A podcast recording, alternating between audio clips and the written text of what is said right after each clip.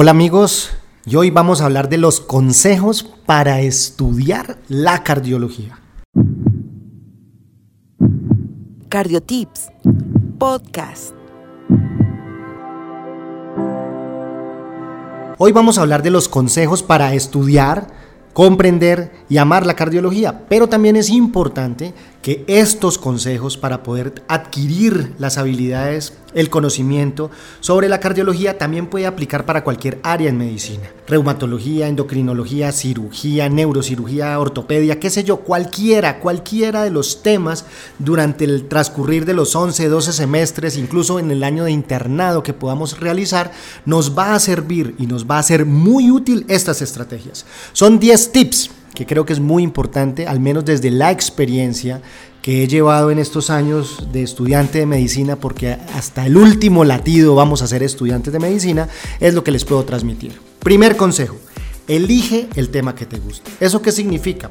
Que si por ejemplo voy a empezar a estudiar cardiología, pero me ha gustado el infarto, entonces voy a tomar este tema porque es el que ya de entrada mayor grado de motivación tenemos para profundizar. Entonces, cuando ya he elegido este tema, que es fundamental para yo empezar el estudio de la cardiología, vamos al segundo punto. Cuando ya estemos estudiando la guía de síndrome coronario o el tema en el libro texto guía de cardiología, a medida que vayamos estudiando el tema, vamos a ir escribiendo a mano Sí, señores, sí, doctores, escribiendo a mano. Yo sé que hoy en día tenemos el smartphone, tenemos las tablets, tenemos el iPad, tenemos muchas cosas y la tecnología es para usarla, pero les cuento que cuando uno escribe algo a mano, hay algunos circuitos neurológicos que nos ayudan a reforzar tanto desde la parte visual al escribir como al momento de estarlo escribiendo por esas vías motoras que nos ayudan muchísimo para reforzar el conocimiento. Tercer punto, cuando ya hemos terminado el tema de estudiarlo, vamos a simular en nuestro cuarto o en nuestro sitio de estudio que estemos ahí, que le estamos explicando a un estudiante imaginario todo el tema. Sí, señores, vamos a ser los docentes en ese momento, pero vamos a enseñarle a alguien, ¿sí?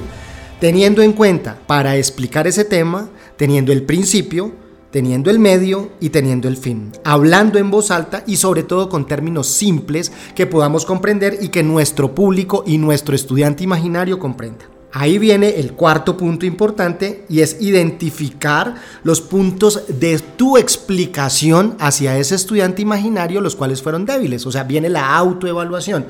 Cuando ya tenemos esos puntos débiles o los puntos en los que tuvimos alguna falla al explicarle a nuestro estudiante que estamos imaginando, vamos al quinto punto que es reforzar el contenido que tenemos en ese momento, corregir el contenido débil y al tener ese refuerzo, nosotros estamos reforzándonos en ese punto académico. Y viene el sexto punto.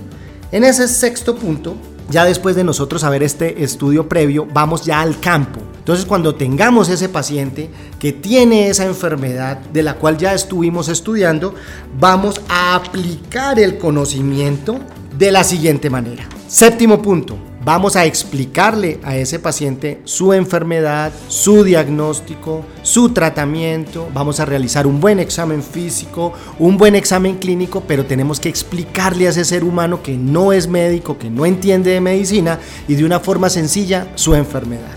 Octavo punto, vuelve a repasar el tema mentalmente. Sí, ya salimos de ese paciente, ya le explicamos al paciente su enfermedad, ya hemos hecho todos los puntos previos y en ese momento de una forma mental vamos a repasar nuevamente el tema y vamos a decirnos a nosotros mismos, sí, lo estamos haciendo bien, ya corregimos las fallas, le pudimos explicar incluso hasta un paciente qué tenía y cuál era su enfermedad y eso va a reforzar ese conocimiento y esas habilidades en nuestro corazón y en nuestra mente.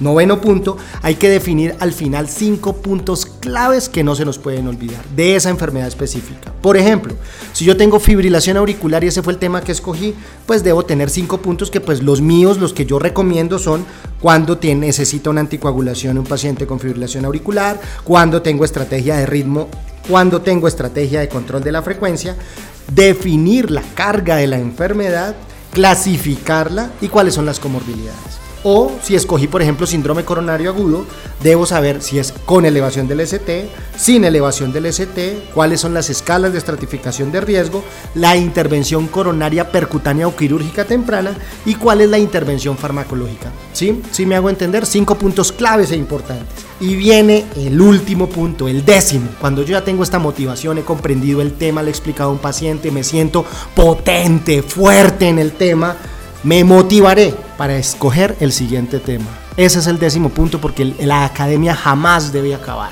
Y recuerden muchachos, de corazón, recuerden cuidar el corazón hasta el último latido. Sigue al Dr. Conta en sus redes sociales, Facebook, Instagram y YouTube.